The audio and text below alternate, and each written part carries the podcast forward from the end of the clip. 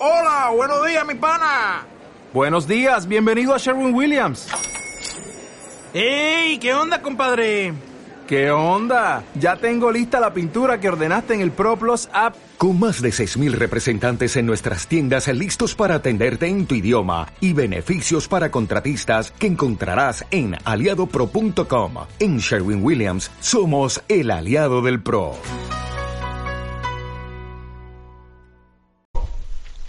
Decía que el lunes pasado comenzábamos, comenzamos una explicación de, de un retiro que dio el Santo Padre el 22 de diciembre pasado en la curia romana que tenía como título 15 enfermedades espirituales a prevenir.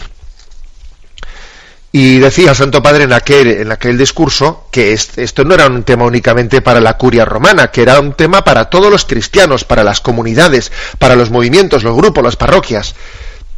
Por eso vamos, nos estamos aplicando ¿no? esa reflexión sobre las 15 enfermedades espirituales a prevenir. El lunes pasado explicamos las siete primeras, que las leo rápidamente. Enfermedad de sentirse indispensable y creerse inmortal. Segunda, enfermedad del, martismo, activismo. Tercera, enfermedad de la insensibilidad o del corazón de piedra. Cuarta, excesiva planificación y funcionalismo. Quinta, mala coordinación. Sexta, Alzheimer espiritual. Séptima, enfermedad de la rivalidad y de la vanagloria. Bueno, ahí nos quedamos. Vamos hoy a, a terminar, mm, si Dios quiere, pues esta es la segunda parte, las ocho enfermedades espirituales que nos quedan que son las siguientes. La octava es esquizofrenia existencial, doble vida. Así lo describió el Santo Padre. La doble vida, fruto de la hipocresía y del vacío espiritual en la vida, cuando no somos auténticos, se va acumulando una gran insatisfacción interior. Cuando uno en esta vida no tiene transparencia, cuando no tiene autenticidad, interiormente está triste, tiene una gran insatisfacción. Y eso termina, tarde o temprano, por traducirse en un mundo paralelo, en una doble vida. ¿Mm? Vida oculta, incluso disoluta, corrupta, escándalos, doble vida. Fijaros que lo de la doble vida está más cerca de lo que muchas veces suponemos. Por cierto, en este, en este viaje que el Santo Padre está todavía realizando en África, decía en un encuentro con el clero, ojo con la doble vida, ojo con que uno, eh, con que uno tenga un doble, una doble vida, que uno dice, pero ¿cómo puede ser tan falso? A ver, que el demonio es mi astuto y que cuando no vivimos en la alegría de la paz interior y de la, y de la coherencia, es que al final las cosas salen, ¿no? Y aquí se puede salir por un mundo paralelo, una doble vida. Cantidad de adicciones, a la pornografía, adicciones ocultas, al alcohol, a las drogas, al juego, evadidos en videojuegos, en series televisivas, víctimas de rencores que nos paralizan, miedos irracionales. O sea, este mundo, las adicciones que, que están proliferando tanto, son una manifestación de esa doble vida. Y esto está muy extendido entre nosotros. Porque es que aquí o hay una coherencia una coherencia plena, o de lo contrario, pues hay un tubo de escape. Y ese tubo de escape pues, acaba siendo pues indicativo de que interiormente no estábamos en la paz de Dios, en la eh, pues en esa gracia santificante que es la que nos da alegría interior. ¿De qué manera hay que afrontar esta esta que esto esta enfermedad que el Papa dice esquizofrenia existencial, doble vida? Pues es que es muy claro, ¿no? Los medios para luchar contra esta enfermedad son las cartas sobre la mesa. Las cartas hay que ponerlas sobre la mesa. Contra el demonio mudo, porque aquí lo que suele actuar es el demonio y haciendo que uno se calle, que uno, pues, claro, como, como tiene, siente una vergüenza infinita, ¿eh? pues por tener esa doble vida, está con su mujer, pero está también eh, tonteando con, la mujer, con, una, con una chica en el trabajo. Está no sé qué, pero tiene una adicción al juego. Está no sé qué. Como tenemos una especie de vergüenza, ¿no? Vergüenza tremenda de, tener, de, de, estar sosteniendo, ¿no? Consintiendo esos tubos de escape, el demonio lo que quiere es que nos callemos. Es el demonio mudo. ¿Mm? Lo que más le asusta al demonio es un alma que está decidida a pedir ayuda, abriendo su conciencia de par en par. Eso es lo que al demonio le hace temblar. El demonio prefiere las almas de voluntad fuerte, pero que no abren la conciencia. Prefiere eso el demonio. ¿eh? Alguien que tenga un alma, una voluntad muy fuerte, pero que no abre la conciencia. Prefiere eso que tener que enfrentarse a un alma que aunque tenga la voluntad muy débil, tiene director espiritual y es muy claro y transparente. Esto último el demonio ahí no tiene nada que hacer.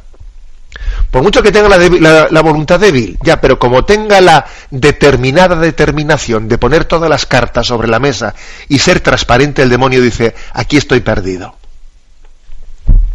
Luego, contra la esquizofrenia existencial, contra la doble vida, transparencia, dejarse ayudar.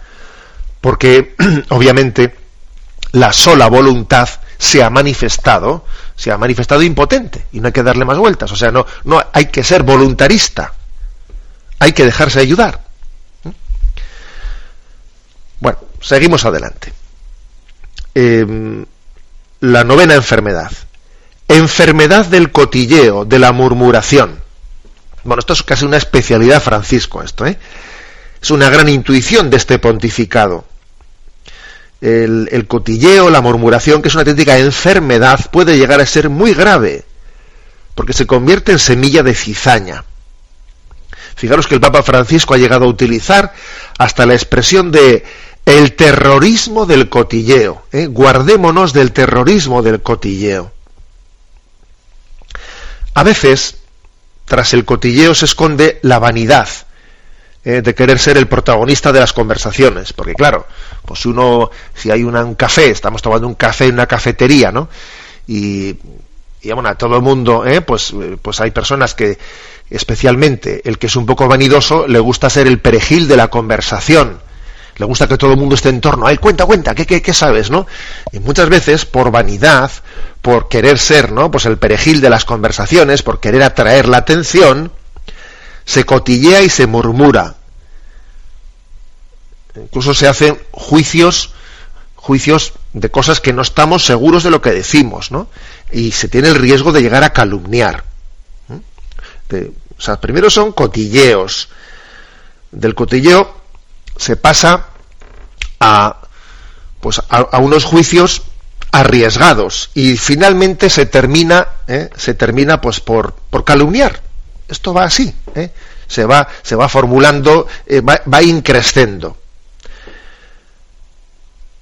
por tanto digo en primer lugar a veces es la vanidad el querer ser el protagonista el que todo el mundo esté atento a lo que yo digo otras veces son los celos y las envidias Sí, los celos y las envidias muchas veces son la razón oculta de nuestras críticas, o de nuestras murmuraciones, o de nuestros cotilleos. Celos y envidias ¿eh? que quieren denigrar a la persona hacia la que siento que me hace sombra, y entonces le ponemos a bajar de, un burro, como se dice, ¿no? Los medios para, ¿eh? para luchar contra esta auténtica enfermedad, los medios son, pues bueno, practicar la corrección fraterna, el cara a cara, como un antídoto necesario frente al cotilleo. Si algo hay que decir, hay que decirlo dónde hay que decirlo, cuándo hay que decirlo y ante el que hay que decirlo. Y con la caridad con la que hay que decirlo. Esto es así. ¿eh? todo lo demás viene del diablo. Todo lo demás viene del diablo. Practicar la corrección fraterna donde, cuando ante el que y con la caridad necesaria. ¿no? Todo lo demás viene del diablo. Y cultivar la conciencia humilde de que nuestro conocimiento del prójimo siempre es parcial. A ver, lo que yo sé del prójimo es muy poquito. Pero vamos, pero claramente, ¿eh? muy poquito. Partir de ahí es muy importante, porque nosotros no tenemos una foto completa de las personas. ¿eh? Seguimos adelante. Décima enfermedad. Peloterismo. ¿eh? Divinizar al jefe. La enfermedad del peloterismo, dijo el Papa. Desde luego, los términos del Papa son tremendos. ¿eh? Bueno, ¿a qué se refiere él? Se refiere a cortejar a los que tienen el poder para obtener beneficios, ser un oportunista. Pues eso, ¿eh? estar cortejando ¿eh? pues a quien a quien sé que en este momento tiene, tiene el poder, tiene la autoridad y hacerle la pelota para ver si obtengo beneficios, ¿no? Pero ojo, que muchas veces no es tanto por, por obtener eh, cosas, ¿no? réditos, sino muchas veces es la necesidad de ser bien valorado, mendigar valoración. Que digan, ¿qué, tío tan majo, qué tío no sé qué. La necesidad de ser aceptado y valorado nos lleva a hacer muchas tonterías, muchas tonterías. A bailar, pues determinados bailes que, que, que, que, hasta el, aquel al que queremos agradar con eh, haciendo esa tontería, seguro que estará pensando, pues este tío no se da cuenta que hace el ridículo, pero no, pero muchas veces nos ocurre eso. ¿eh? Pero cuidado, ¿no? Porque también hay otra manifestación contraria de este mismo complejo interior, que igual que uno puede eh, pues esa falta de autoestima le lleva a estar haciendo el pelota, a ser un pelotero con el jefe, también puede que la rebeldía por sistema sea manifestación también de una falta de autoestima. ¿eh? El complejo ante la autoridad se puede manifestar en peloterismo o en rebeldía. Las dos cosas, por los dos lados, en el fondo son manifestación, pueden ser manifestación de una misma, de una misma enfermedad, ¿eh?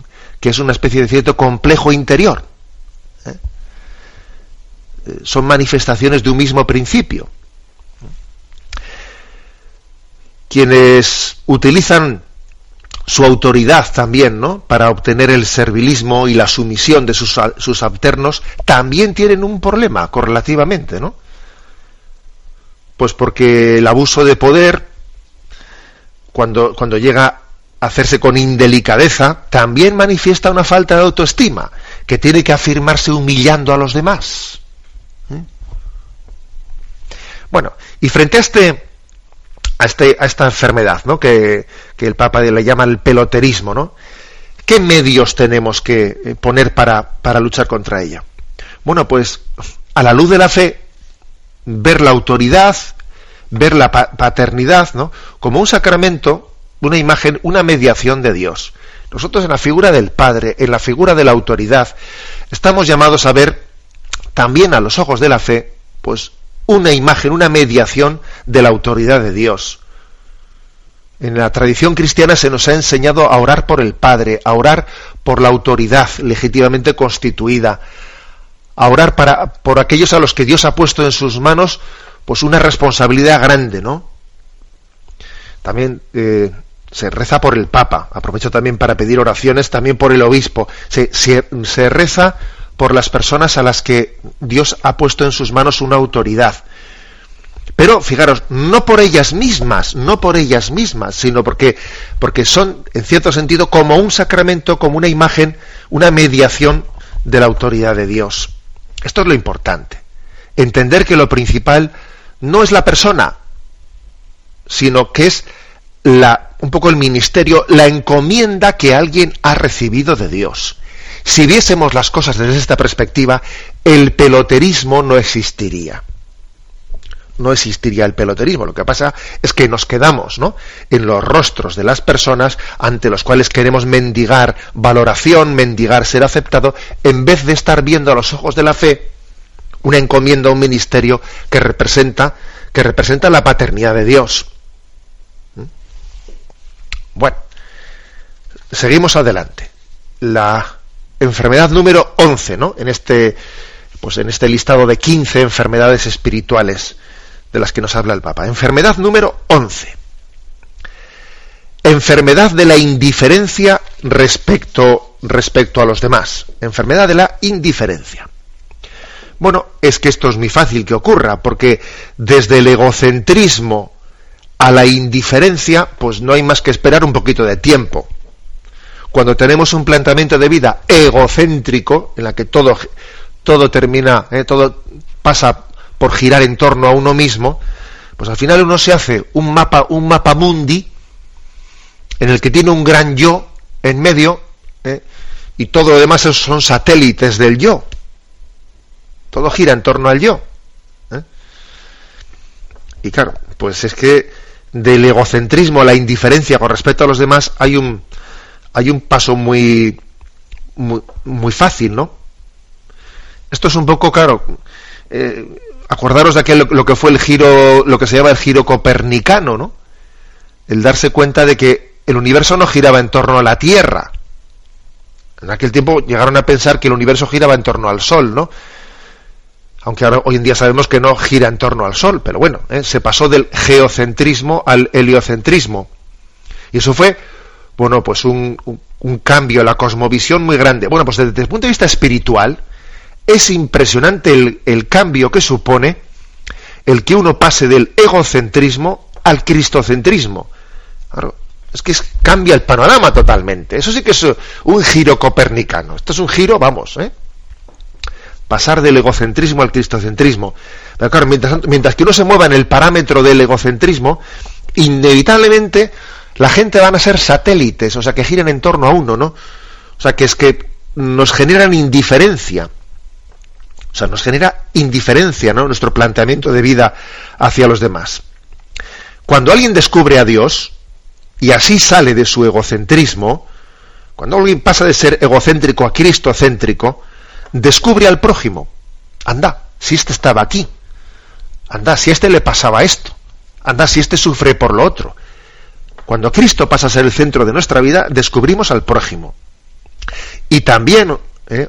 otras veces, y complementariamente con esto, cuando se descubre al prójimo, y así hay una especie de terapia, ¿no? de, choque, de salir de nuestro egocentrismo, nos capacitamos para descubrir a Dios. Aquí hay pues como dos vías, ¿no? Para llegar al, mismo, al mismo fin. Descubrir a Dios para poder descubrir al prójimo, o descubrir al prójimo como una, eh, como una vía que me capacita para descubrir a Dios. Este es, ¿no? Por lo tanto, esta es la, la, enfermedad número 11 en este elenco de las 15 enfermedades de las que nos habla el Papa. Bueno, una cosa importante. Estamos en la novena de la Inmaculada. ¿Eh? Novena de la Inmaculada y vamos a escuchar hoy un par de canciones. La primera de Gonzalo Mazarrasa, su nombre artístico Gonzalo de María, que tiene como título La Inmaculada. Gonzalo Mazarrasa es un sacerdote que es conocido en Radio María, que fue compañero de un servidor en el seminario de Toledo. Bueno, pues esta canción que os voy a poner la compuso, yo fui testigo de su composición, tuve esa, eh, esa alegría, ¿no? Esto fue el día de la Inmaculada del año, del año 83, del año 83, ¿eh? Fijaros que yo tenía 21 años, 22 añitos, 22 años recién cumplidos, eh, allí en la, Inmaculada. Y recuerdo perfectamente el día que allí nos apareció Gonzalo con esta canción recién compuesta, eh, Inmaculada. La vamos a escuchar.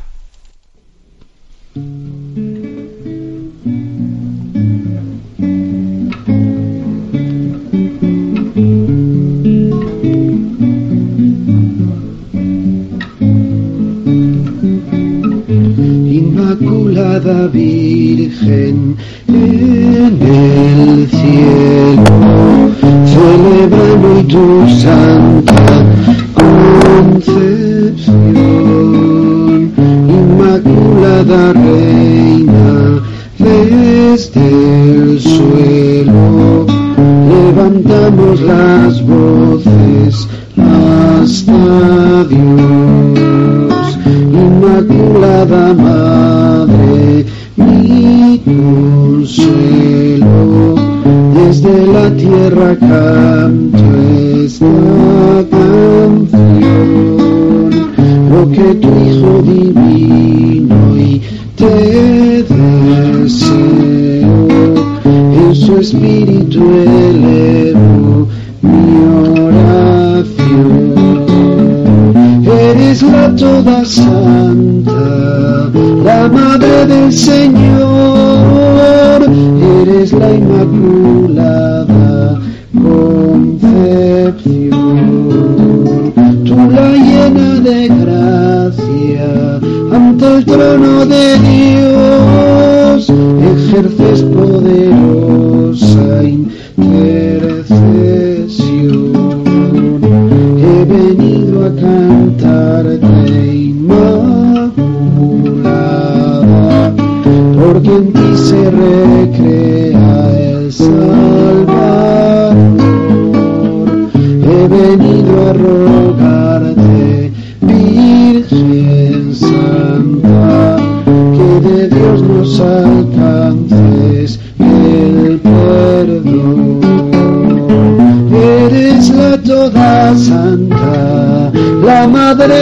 Señor, eres la inmaculada concepción. Tú la llena de gracia, ante el trono de Dios, ejerces poderosa intercesión.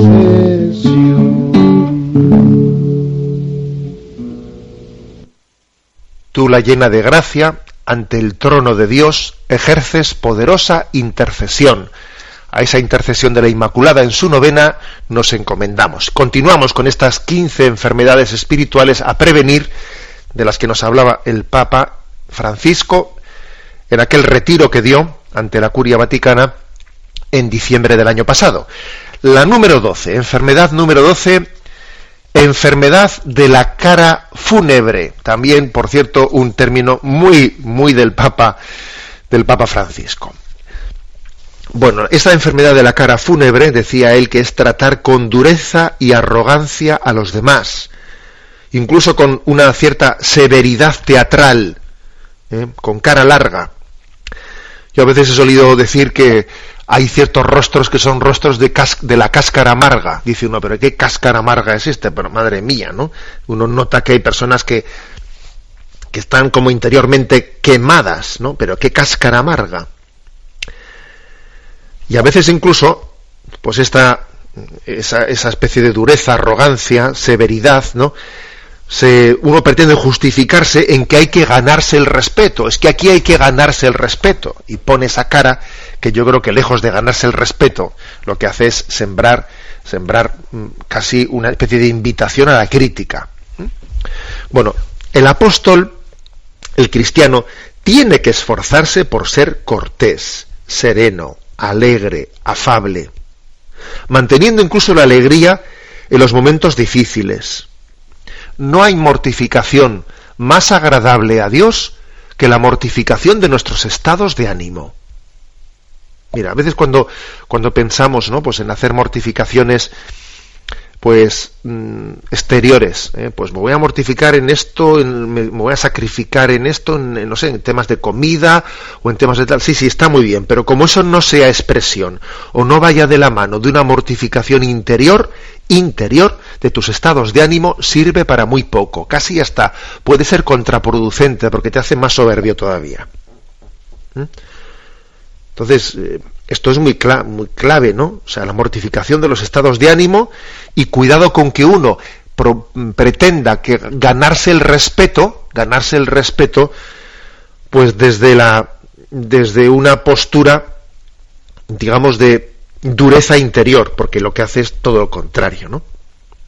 En el fondo es como hay un miedo, ¿eh? O sea, detrás de esta enfermedad de la cara fúnebre hay un miedo, hay un miedo a la a las distancias cortas. Hay un miedo al tú a tú, hay un miedo a desnudarse interiormente. ¿eh? Hay un miedo a mostrar nuestra debilidad. Y nos equivocamos profundamente, ¿no? Un santo triste es un triste santo. Por lo tanto, es importantísimo cultivar en nosotros esa mortificación de, los, de nuestras tristezas o de nuestras estrategias ¿no? interiores de estar ahí como eh, pertrechados en una, eh, en, un, en una dureza que es falsa y cultivar también nuestra alegría interior. Por cierto, el sentido del humor es muy importante en la vida espiritual. En alguna ocasión he tenido, eh, pues he enviado a las redes sociales esta reflexión que dice, ¿no? Reírse de los demás es sar sarcasmo. Reírse con los demás es amistad y reírse de uno mismo implica madurez. ¿eh? Esto es muy importante. ¿eh? Esto está integrado en, nuestro camino hacia la santidad. ¿eh? Reírse de los demás es sarcasmo, cuidado. Reírse con los demás es amistad. Pero reírse de uno mismo implica madurez. El sentido del humor hacia uno mismo es muy importante, ¿no? Tiene un cierto valor de exorcismo.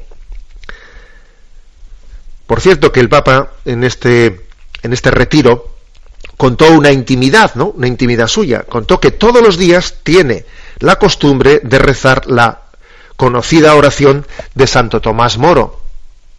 Santo Tomás Moro, patrono del, buen humor, ¿eh? que tiene una oración que dice, dame Señor una buena digestión y naturalmente dame algo que digerir. Dame la salud del cuerpo y, el buen humor necesario para mantenerla. Dame Señor un alma santa que guarde el recuerdo de todo lo que es bueno, bello y puro, para que al ver el pecado no me asuste, sino que encuentre el medio de arreglar las cosas. Dame un alma que no conozca el aburrimiento, ni la murmuración, quejas o lamentos, y no sepa gemir ni suspirar. Y haz que no me inquiete ni dé ni dé importancia a eso tan embarazoso que llamo yo. Dame, Señor, el sentido del humor, dame la gracia de saber aceptar las bromas, para que pueda sacarme a la vida, pueda sacarle a la vida un poco de alegría y la haga participar también a los demás.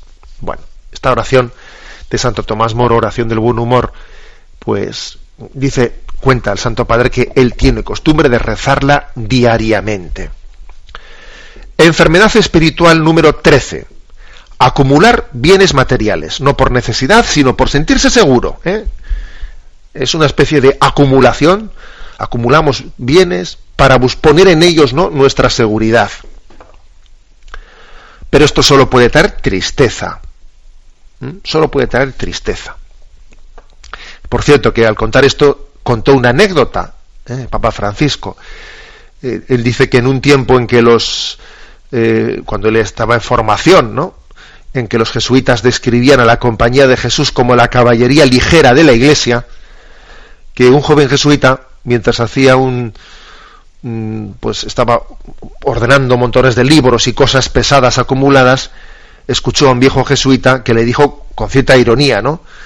Y esa sería la caballería ligera de la iglesia, con toda la cantidad de libros y con toda la cantidad de cosas que estás acumulando ahí. Pues menuda caballería ligera. Necesitas un carro para poder llevar todo eso, ¿no? Bueno, esa fue la, anécdota.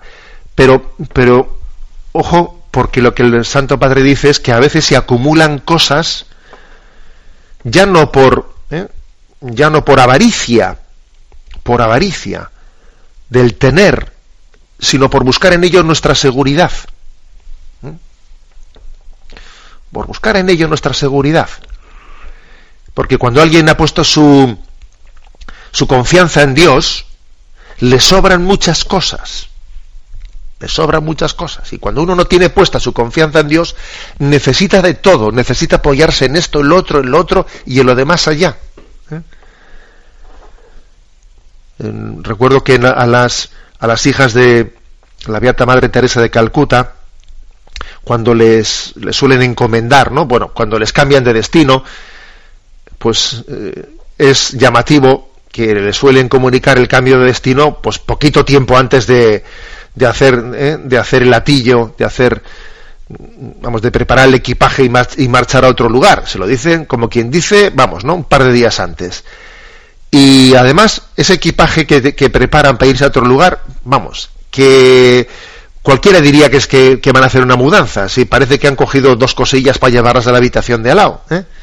También una buena pregunta es, ¿cómo es mi equipaje de grande? ¿Cuánto tiempo tardaría yo en hacer una mudanza? ¿Mm? Bueno, detrás de esta pregunta, ya sabemos que hay ¿eh? vocaciones de vida distintas y yo no, estoy pretendiendo no comparar la vocación a la vida religiosa que tiene el voto de pobreza con otras vocaciones distintas, pero el principio espiritual sirve, sirve para todos. ¿eh? ¿Cómo es mi equipaje de grande? No vaya a ser que mi equipaje, haya un cúmulo de cosas en las que yo esté apoyando, poniendo mi seguridad en ellas. ¿eh? Mi seguridad en ella. Ojo, eh, repito, enfermedad número 13 de ese elenco de enfermedades espirituales. Acumular bienes poniendo en ellos mi seguridad. ¿eh? Pasamos a la enfermedad número 14. Síndrome del círculo cerrado. Síndrome del círculo cerrado o enfermedad de la división también le llama él, ¿no? Es, bueno, pues la división entre nosotros, eh, entre los que son de mi bando, los que son de tu, ¿eh? de tu pequeño, ¿eh? de tu pequeño círculo, de mi círculo, los tuyos, o sea, pequeños grupos estancos en los que también nos buscamos a nosotros mismos. Y esto también, por cierto, en el seno de la Iglesia es una gran tentación, la pertenencia a un grupito que termina por hacerse más fuerte que la pertenencia al cuerpo entero, incluso a Jesucristo. Ojo, eh, que con esto no estamos hablando en contra de, que los cristianos estén integrados en asociaciones, en carismas, todo lo contrario. Eh. Eso es un don para la vida de la Iglesia. Pero hay que vivirlo, hay que vivirlo sin, caer eh, pues en que si estoy en la cofradía, estoy en esto, estoy en lo otro, sin que eso sea jamás utilizado por, por Satanás para hacer mi círculo cerrado, ¿no? sino que yo respire con los pulmones de la Iglesia Universal. ¿eh? Que respire con los pulmones de la Iglesia Universal, que mi pequeño grupo no me aísle de la Iglesia, sino que todavía me ayude a vivir más en el corazón de la Iglesia. Pero, pero como digo, el demonio, eh, pues nos se sirve de esa tendencia, ¿no? A que prefiero ser cabeza de ratón que no cola de león. Entonces, como prefiero ser cabeza de ratón que no cola de león, me meto en mi grupito cerrado en donde yo ahí me siento fuerte y me aíslo de los demás. ¿Eh? Es una enfermedad espiritual muy potente entre nosotros. Y por último, la número 15, la enfermedad del provecho mundano, del provecho mundano. Afecta al apóstol que se exhibe para mostrarse más capaz que los demás. ¿Eh? Aquel que de alguna manera está exhibiendo ¿no? su apostolado, está exhibiendo sus triunfos apostólicos, corre el riesgo, el peligro de transformar su servicio en poder. En poder, ¿no? Es lo contrario a lo que dice el Evangelio de que no sepa la mano izquierda lo que hace la derecha. ¿Mm? Y claro, cuando hay poder, cuando uno busca poder, ¿no? En la pobreza o en la caridad ya no es pobreza ni caridad, es vanidad, es estrategia. ¿Eh? Cuando alguien está mostrando, dice, mira qué pobre soy, mira, mira qué, cuánta caridad tengo hacia los necesitados. Cuando uno está exhibiendo, ¿no? Está exhibiéndose, está de alguna manera buscando poder, ¿eh? busca un poder hasta las propias virtudes evangélicas. Y entonces eso es la máxima corrupción es utilizar el Evangelio para nuestro ego, para nuestro provecho mundano. Tenemos que buscar la pobreza, pero sin servirnos de ella para mi poder delante de los demás. Buscar la caridad, ¿no? Pero sin servirnos de ella, ¿no? Para ensalzarnos. Servirse del, Evangelio para, para afianzar nuestro poder humano es lo peor que podemos hacer. Por eso el Papa le llama a esta última enfermedad, le llama la enfermedad del provecho mundano. Bueno, pues como veis, 15 enfermedades. Las anteriores las tenéis en el, eh, en el programa del lunes pasado. Y las siete primeras y las ocho eh, siguientes, pues las, eh, las, hemos explicado ahora. ¿Qué dice el Santo Padre de todo esto? Dice que, el, que la clave para luchar contra estas enfermedades, estas 15 enfermedades espirituales, la clave está en vivir en la verdad y en la caridad. El Espíritu Santo cura toda enfermedad. Es el promotor de la armonía. Y la curación es fruto de la conciencia también de padecer la enfermedad. Si uno de vosotros al escuchar esto dice, pues yo tengo esta enfermedad, yo tengo la otra, yo tengo la otra, cuando uno tiene conciencia de padecer las enfermedades, ya va por muy buen camino.